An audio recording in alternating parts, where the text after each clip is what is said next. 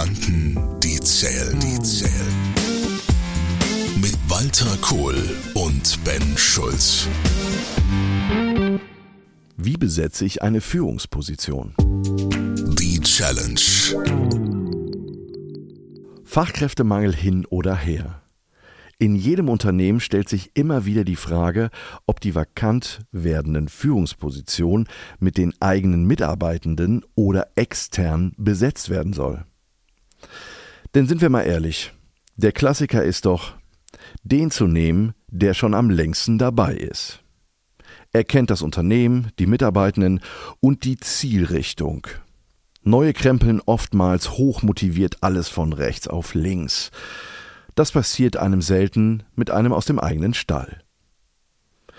Aber macht es nicht gerade diese neuen Impulse aus, mal aus dem altbewährten Trott zu kommen? Analyse. Allerdings kann sich dann schnell intern einer auf den Schlips getreten fühlen, wenn nicht er die Treppe raufstolpert, sondern ein Fremder. Probleme über Probleme. In der Tat.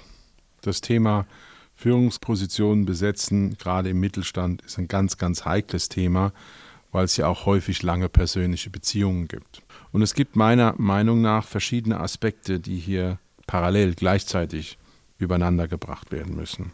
Das eine ist, auf einer eher abstrakten Ebene, ich muss Führungspositionen sauber beschreiben können. Und zwar im Sinne des gesamten Bildes, also des gesamten Unternehmens.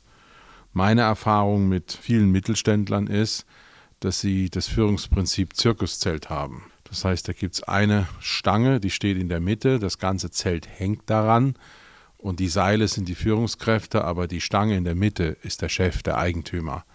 Und am Ende entscheidet er alles und Führungskräfte sind eigentlich nichts anderes wie Sachbearbeiter Deluxe. Und das ist das Urproblem meiner Meinung nach. Wenn du das nicht löst, dann kannst du auch keine Führungskräfte nachbesetzen, weil du besetzt keine Führungskräfte nach, du besetzt Befehlsempfänger nach. Das Thema Führungspositionen und das, was du gerade beschreibst, ist vor allen Dingen gerade im Mittelstand äh, natürlich manchmal schon echt, naja, ich sag mal, äh, verrückt, wie das gemacht wird. Ich war letztens in einem Unternehmen, ähm, produzierendes Gewerbe, da habe ich mit dem Chef da gesessen. Seine Frau hat in der HR-Abteilung Personal gemacht. Und ähm, der gute Mann war, ging jetzt auch langsam auf die 70 zu und habe ich dann nochmal kurz gefragt, ob das Thema auch Generationswechsel eigentlich schon mal so in der Planung ist. Und ja, wir haben da schon mal überlegt. Ähm, wir wissen aber doch noch nicht und ähm, nee, eigentlich noch nicht wirklich. Und ja, und dann ist diesem Thema so ausgewichen. Und dann saßen noch vier andere am Tisch. Ähm, es war noch jemand aus dem Sales dabei, jemand aus der Produktion, jemand aus der Konstruktion, aus dem Marketing und, und, und. Und dann habe ich mal danach gefragt und gesagt, wie sieht denn eigentlich, und jetzt muss man darüber reden, wir reden über einen Laden, der 150 Mitarbeiter hat. Ähm, wie sehen denn eigentlich die äh, Führungsstrukturen hier aus? Also wer sitzt denn eigentlich auf Führungspositionen? Gibt es Abteilungsleiter und und und? Und dann haben die mich angeguckt und haben gesagt, nee, das gibt's hier bei uns im Hause gar nicht. Es ist Zirkuszelt.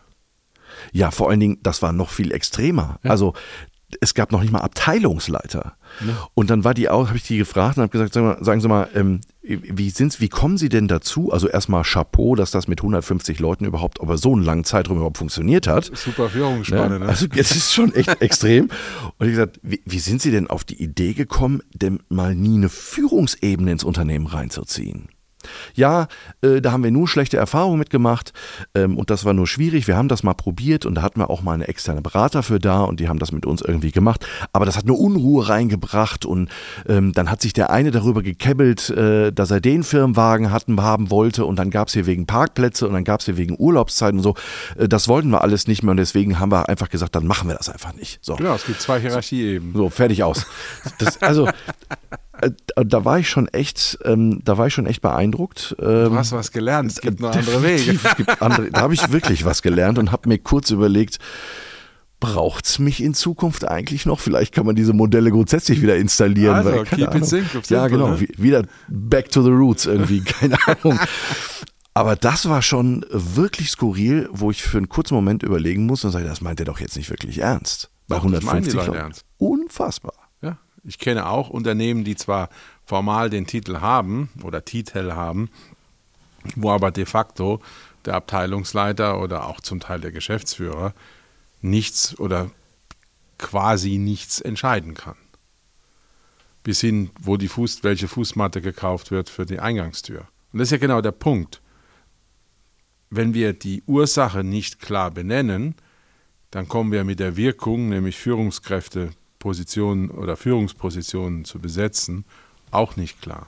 Und meine Meinung ist, es gibt Menschen, also jetzt Unternehmertypen, die können delegieren und andere können es nicht. Deswegen gibt es auch keine pauschale Antwort.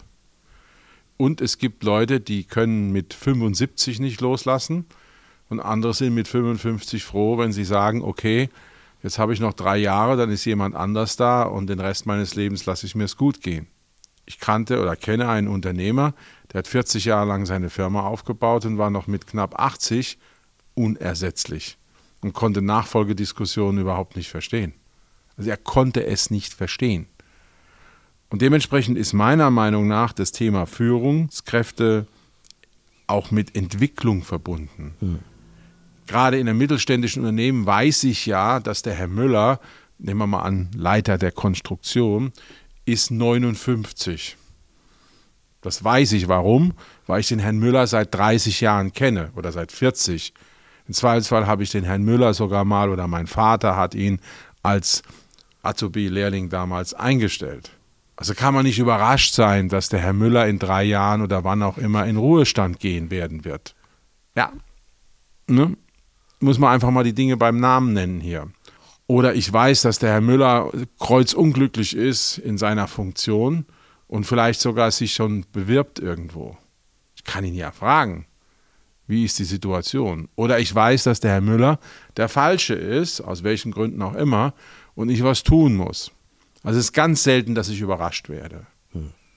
Und wenn ich mir natürlich gezielt nicht die Mühe mache, ich sage gezielt, Führungskräfte nachzuentwickeln, ein Goldfischteich oder wie auch immer man das nennen will, zu kreieren im Unternehmen, vielleicht sogar in Kontext auch mit anderen Mittelständlern, mit denen ich keinen Interessenskonflikt habe, weil die ganz andere Branchen ja. bedienen oder so, ja, dann darf ich mich auch nicht wundern, wenn keiner da ist.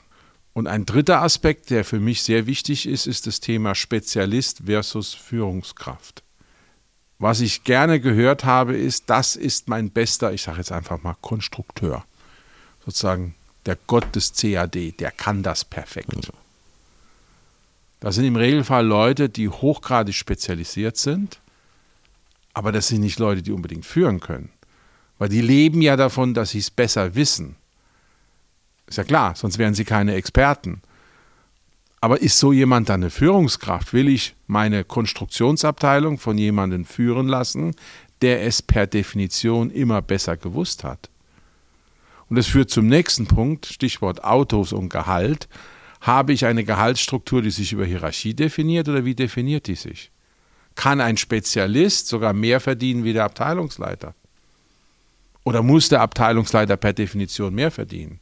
Kann der Abteilungsleiter einen Dreier BMW fahren, machen wir es mal ganz pragmatisch, und der Spezialist kriegt einen Fünfer? Das sind aus meiner Sicht die Fragen, die hier gestellt werden sollten. Hm. Jetzt ist ja so das Phänomen und das, das was ich gerade angesprochen habe, ist, ne, man geht ja sehr oft gerne dran und äh, in den eigenen Reihen und sagt erstmal so, wer ist denn überhaupt bei uns im Laden in der Lage dafür, jetzt diese Position einzunehmen?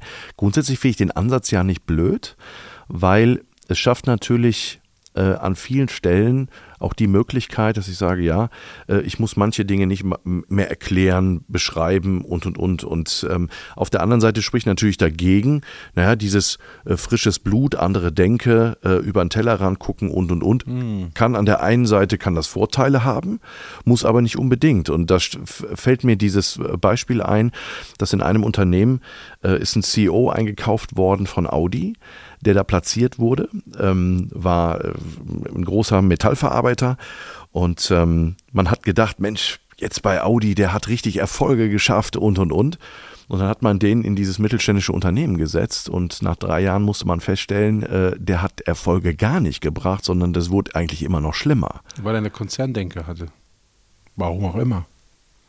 Aber nochmal einen Schritt zurück Ich wehre mich dagegen zu sagen, nur durch externe kommen neue Ideen. Das halte ich für einen ganz großen Denkfehler. Da widerspreche ich dir.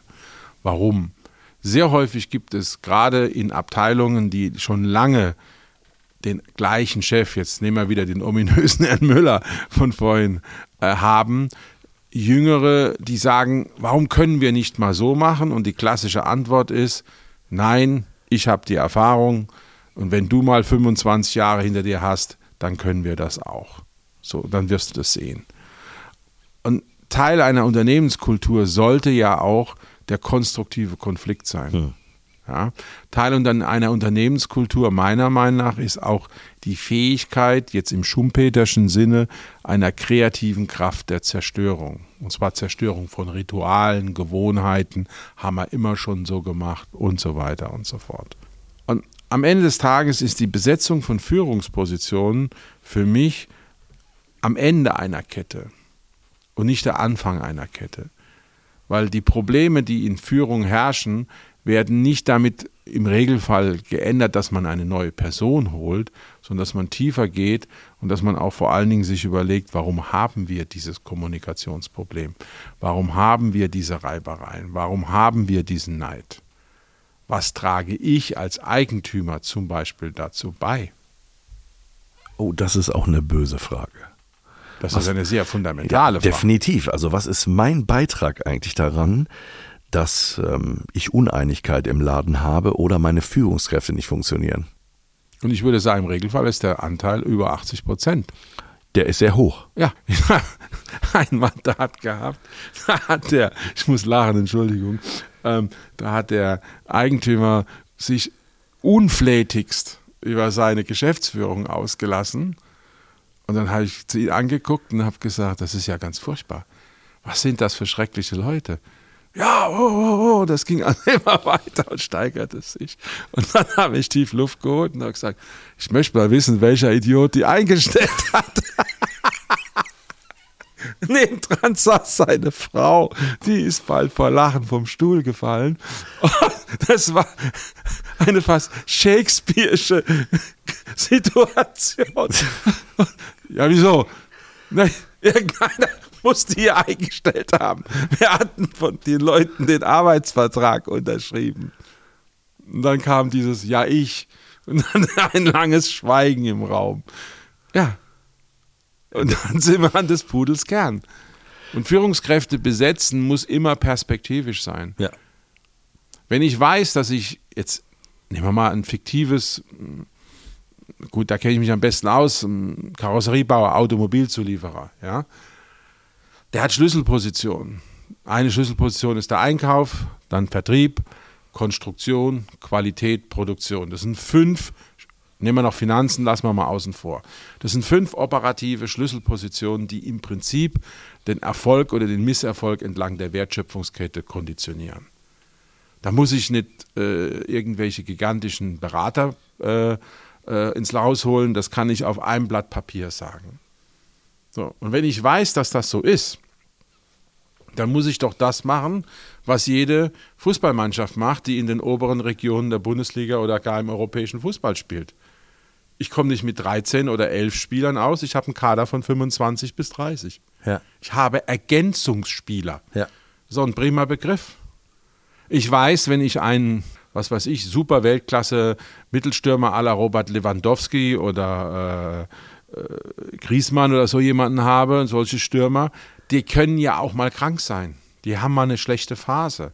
Wer sind meine Ergänzungsspieler? Wie rotiere ich? Ich glaube, da können wir sehr viel aus dem Fußball lernen. Jemand wie Jupp Heinkes oder, oder, oder Jürgen Klopp, um jetzt mal Trainer, die ich sehr verehre, äh, zu nennen, die bauen eine Mannschaft. Und genau das ist die Aufgabe eines Mittelständlers. Und wenn er das nicht will, das ist eine Entscheidung, will ich es oder will ich es nicht, dann ist das okay. Aber dann darf man sich auch nicht beschweren, weil man hat die Entscheidung getroffen, ich will nicht. Ja, eigentlich ist es so simpel, definitiv. Ähm, vor allen Dingen auch dieses, man gibt sich mit äh, Dingen auch zufrieden, äh, auch als Inhaber, wo man sich hinterher wundert. Da fällt mir gerade eine Situation ein. Ich habe ein Führungsteam gehabt bei mir ins, im Haus, anderthalb Tage. Und dann kamen wir an den Punkt, dass wir über das Thema gesprochen haben, wie sind wir äh, haben wir uns denn für diese Funktion wirklich entschieden und was ist meine Rolle in dem Ganzen? Und ähm, dann kamen wir auf einen Teilnehmer in dieser Runde, der sehr offen vor der versammelten Mannschaft sagte, naja, eigentlich ähm, hatte diese Führungsposition ja nie gewollt. Er ist da ja nur reingeschlittert per Zufall. Und dann habe ich ihn angeguckt und gesagt, sag mal, äh, willst du denn diese Funktion? Und dann war die Aussage, Chef hat dabei gesessen, naja, es ist ja keiner da, der es macht. Und Aber bevor das ist die ehrliche Antwort. Definitiv. Und bevor es keiner macht, habe ich, hab halt. ich halt gesagt, komm, dann mache ich es halt. Oh, und dann ist das für mich, jetzt mal fußballerisch gesprochen, eine Situation, wo ich halt weiß, ich muss mich dringend um diesen Mannschaftsteil mhm. bemühen. Und dieser Mann tut mir einen Gefallen, weil er etwas tut, was er eigentlich nicht will und wo er vielleicht auch innerlich der Überzeugung ist, dass er es gar nicht richtig kann. Er ist sozusagen im wahrsten Sinn des Wortes ein Lückenbüßer, eine Notlösung. Da hätte ich schon mal Respekt für diesen Menschen. Ja. Das ist das allererste. Ja. Das auch noch öffentlich zu sagen, finde ich äußerst honorisch. Aber dann ist der Chef, egal ob das jetzt ein Fremd-CEO oder der Eigentümer oder eine Kombination, wie auch immer ist, aufgerufen, dieses Problem im Sturm oder in der Abwehr zu, äh, aber ganz schnell zu lösen. Bei jedem Fußballtrainer würde man sagen, hör mal, du siehst doch, dass das eine Notlösung ist, was machst du jetzt? Das kann doch nicht über Monate und Jahre in dem Stil sein. Und da gibt es ja verschiedene Varianten. Man kann die Aufgaben anders zuschneiden, man kann die Schnittstellen anders machen, man kann diese Person weiterentwickeln, man kann im Zweifelsfall Unterstützung geben oder man kann ganz ehrlich sagen, okay, wir suchen jetzt jemanden, hältst du das noch sechs, acht, wie viele Monate durch? Mhm. Das Verrückte ist, dass darüber nie gesprochen wurde und das jetzt schon seit einer sehr langen Zeit einfach so läuft. Ne? Thema Lückenbüßer ist ganz spannend. Aber auch hier sehen wir wieder, ist auch von Inhaberseite an der Stelle das nicht zu erkennen, vor allen Dingen das nicht zu ändern und in Angriff zu nehmen, auch hier ein Führungsdefizit. Ähm, weil eigentlich wäre es sein Job zu sehen, aha, ich habe hier jemanden, der übernimmt das zwar gerade, aber das ist keine Dauerlösung. Und äh, das ist, glaube ich, auch das, was ähm, in manchen, gerade in mittelständischen Unternehmen, gerade durch das Tagesgeschäft, das ist ja oft mal so ein Argument, ja, operative Tagesgeschäft lässt uns nicht äh, strategisch denken und und und. Ähm, äh, manche Themen so in den Hintergrund schieben. Da fällt mir so ein Beispiel ein, ist, ein, ist eine ähnliche Situation gewesen, dass von einem Inhaber ein Geschäftsführer installiert wird in einem Unternehmenszweig, was in den letzten, vor allen Dingen durch Corona sehr gebeutelt, am Abkacken ist mehr und mehr. Und ähm, da wurde eine Führungskraft, also ein CEO installiert, der ähm, weder in diesen Bereichen großartig Kompetenzen mitbringt, geschweige denn überhaupt weiß, oder bisher irgendwie mal durch Krisenzeiten durchgelaufen ist, ähm, in der Hoffnung, dass der das Ruder rumreißt ähm, äh, und und und und man ganz viel irgendwie wegdrückt, ohne dass man sich im Vorfeld wirklich darüber Gedanken gemacht hat, wie muss ich eigentlich ideal diese Position mit den Herausforderungen, die da kommen, eigentlich wirklich sauber besetzen. Das ist das und, Thema Zielbild. Und wen brauche ich denn da überhaupt?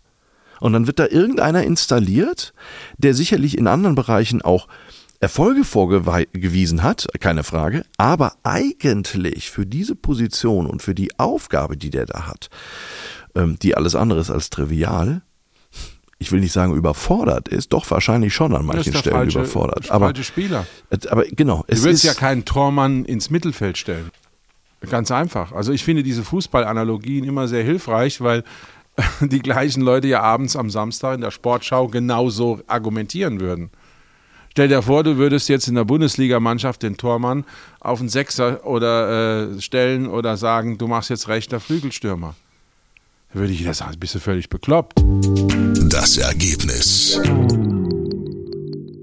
Aber jetzt mal ganz pragmatisch aus deiner Erfahrung heraus. Was sind so die wichtigen Punkte, die eine Führungskraft, ein Inhaber, ein Chef als allererstes im Blick haben müsste, wenn es darum geht, ich muss eine Führungsposition besetzen? Was würdest du sagen? Also wenn, wenn sozusagen die Zeit am Brennen ist, man kann nicht mehr grundsätzlich arbeiten, das ist die Grundfrage. Das allererste, ich würde mal überlegen, was sind die Probleme in dieser Funktion?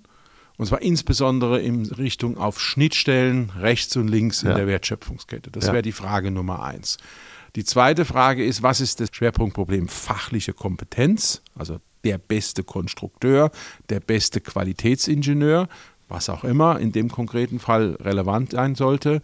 Oder ist es wirklich ein Team bauen, etwas voranbringen, etwas integrieren, wo sozusagen der Flaschenhals aufgelöst werden muss innerhalb der Wertschöpfungskette? Weil es sind zwei völlig unterschiedliche Anforderungsprofile. Das Dritte ist, ich würde überlegen, habe ich Leute, die mit einer realistischen Zeitvorgabe die Fähigkeit haben, und jetzt kommt der wichtige Punkt, dahin entwickelt zu werden. Also nicht einfach sagen, ab Montag machst du das, sondern ein echtes Lernprogramm zu installieren. Mhm. Und wenn ich diese Fragen alle beantwortet habe und feststelle, dass ich das und das und das so habe, also auf einem berühmten DIN A4-Blatt alles zusammenfassen kann, und stelle fest, es gibt wirklich niemanden bei mir in der Firma, dann muss ich natürlich mit diesen Suchkriterien losmarschieren. Aber die Person, die dann kommt, würde ich nicht alleine bestimmen, sondern ich würde sagen, das ist die Auswahl, die letzten zwei, drei, was auch immer, und würde zumindest mal die Nachbarn in der Wertschöpfung, also der vorgelagerte und der nachfolgende Bereich und vielleicht auch meinen Finanzer, drauf gucken lassen und in Interviews in Gesprächen mit diesen Leuten eine Gruppenmeinung bilden. Dass es nicht eine Ich, sondern eine Wir-Entscheidung wird. Mhm. Damit auch später niemand sagen kann, ja, das haben Sie ja gewollt, Herr CEO, Herr Eigentümer, und hätten Sie mich mal gefragt oder dies und das. Also um von vornherein eine gemeinsame Bühne herzustellen. Ich würde noch einen Aspekt mit hinzubringen, ergänzend, und zwar fällt mir immer dieses Bild ein, dass ähm, die, dieses Bild von Mensch, Situation, Ergebnis. Ne? Das sind so diese drei Bereiche, in dem äh, was hängt. Und ähm, ganz oft ist es ja so, dass Menschen, jetzt mal egal, ob das eine Führungsposition, Besetzung ist oder ob das eine andere ähm, ähm Position ist im Unternehmen, ähm, oft Menschen in eine Situation gesetzt werden, wo bestimmte Erwartungen sind, man hat bestimmte Aufgaben, man hat äh, Zielvorgaben etc. pp.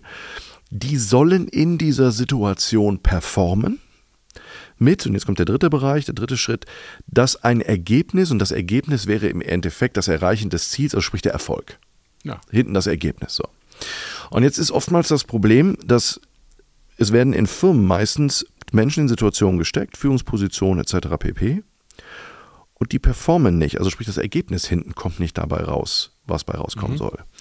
Und oftmals wird dann dieser Fehler gemacht, und das ist übrigens oft ein Dilemma, wo ich wirklich sage, auch äh, ob das in der Weiterbildung oder Coach-Szene so ein Thema ist, das, da, dann werden die Leute in so, ich sage das immer, Reparaturbetriebe gesteckt. Mhm. Also man schickt die auf Seminare, äh, man schickt die ins Coaching und und und, ne, weil die müssen jetzt besser lernen zu fokussieren, die müssen jetzt besser lernen, Prioritäten zu setzen, die müssen vielleicht ein besseres Zeitmanagement lernen und und und.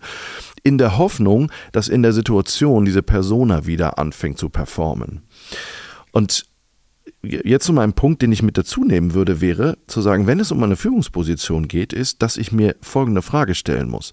Dieser Mensch, egal ob intern oder extern, mit seiner Persönlichkeit, seiner DNA, all den Dingen, die er mitbringt und und und, was bedeutet eigentlich für den hinten in der letzten Instanz, also sprich im Ergebnis, was bedeutet für den eigentlich Erfolg?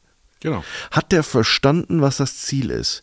Kann der sich, er sich genau, mit kann der sich damit identifizieren und hat er aufgrund auch seiner Persönlichkeit her eine Grundmotivation und einen Antrieb, dieses Ziel überhaupt mit erreichen zu wollen, weil er sagt, boah, das, das tue ich mir selber auf die Fahne schreiben. Das finde ich genial. Aber Ben, du musst natürlich auch, wenn du diese, dieses Kriterium einführst, das ich sehr unterstütze, wissen oder akzeptieren, dass gerade bei Fremdbewerbungen, wenn du da eine Handvoll Gespräche hast, du das eigentlich nicht abschätzen kannst. Das ist ganz schwer. Also im direkten Gespräch gebe ich dir vollkommen recht, aber es gibt ja so viele, auch gerade in, im, im Bereich von äh, Diagnosetools, Möglichkeiten, was ja auch gerne im Headhunting auch benutzt wird. Ja, okay, dass man da noch zusätzlich ne? also, Schirm drauf. Genau, ja. dass man zusätzliche Informationen sich holt und sagt, okay, welche Art von zum Beispiel Thema intrinsische Motivation. Mhm, mhm. Menschen würde ich mir von extern eigentlich holen. Ich gebe dir vollkommen recht, du guckst einen Menschen nicht nur vor den Kopf eigentlich, ne? gerade in Bewerbungssituationen, aber Dafür gibt es ja auch gerade so Auswahlmechanismen und Instrumente, die mir zumindest die Möglichkeiten verschaffen, das Warum und das Wofür einer Person fühlbar zu machen, um mhm. zu entscheiden, ist der oder sie genau der oder die Richtige für diese Position, Ja, um dieses Ergebnis zu kriegen. Und ähm, das ist, glaube ich, ein, ein, ganz spannender Aspekt, der äh, zu all den Punkten, die du gerade beschrieben hast, glaube ich, noch ein wichtiger Punkt ist, wenn es um Passgenauigkeit geht. Mhm. Passgenauigkeit zum Thema Persönlichkeit und Situation. Das aber wiederum kann schwierig sein, gerade im mittelständischen Kontext, wenn es den, ich nenne es jetzt mal bösartig, den Fürsten gibt, der ja Entscheidungen trifft, schnell und spontan, dessen Nimbus auch davon abhängt, dass er so ist und wo dann auch er für sich selbst oder sie für sich selbst reklamiert, sowas brauche ich ja eigentlich gar nicht. Es ist so der Moment, wo es halt dann wieder menschelt an der Stelle. Ne? Nach dem Motto, ich gucke den Leuten in die Augen und weiß Bescheid. Erlebst du oft bei Mittelstandsleuten, die eben auch eine lange Erfahrung haben. Und äh, am Ende des Tages ist, glaube ich, das Wichtigste, dass die Bereitschaft des Unternehmers, sich konstruktiv zu hinterfragen und vor allen Dingen auch einzubringen, warum haben wir denn überhaupt diese Problematik der Führungskraftbesetzung? Ich meine, klar, wenn der Herr Müller aus Altersgründen in Ruhestand geht, dann ist das okay, dann ist das kein Problem. Dann kann ich sagen, was braucht es, damit das und das passiert. Aber wenn es in der Abteilung schon mal schiefgelaufen ist, dann ist ja auch das Einbringen der Erkenntnis, Stichwort Lessons learned, warum ist das eigentlich schiefgelaufen? Was hat das mit mir zu tun? Weil je mehr Führung eine Führungskraft haben soll, desto näher ist sie am Unternehmer. Ich kenne einen Unternehmer, der hat gesagt, ich kann das nicht mit der Digitalisierung, das ist in meiner Branche sehr, sehr wichtig. Es ist ein Verlagsunternehmen und er hat sich junge Leute geholt und er behauptet, er geht jetzt sozusagen aus dem Tagesgeschäft raus. Dann habe ich ihn angeguckt und er sagt, das möchte ich mal von deinen Nachfolgern hören, wenn du nicht im Raum bist. du verstehst, wie ich meine. Ja, ja. Und da ist für mich der Schlüssel. Wenn der Schlüssel funktioniert, dann funktioniert auch die Führungskräftebesetzung. Kohl und Schulz. Gedanken, die zählen, zählen. Walter Kohl und Ben Schulz. Weitere Informationen im Internet unter kohlundschulz.de.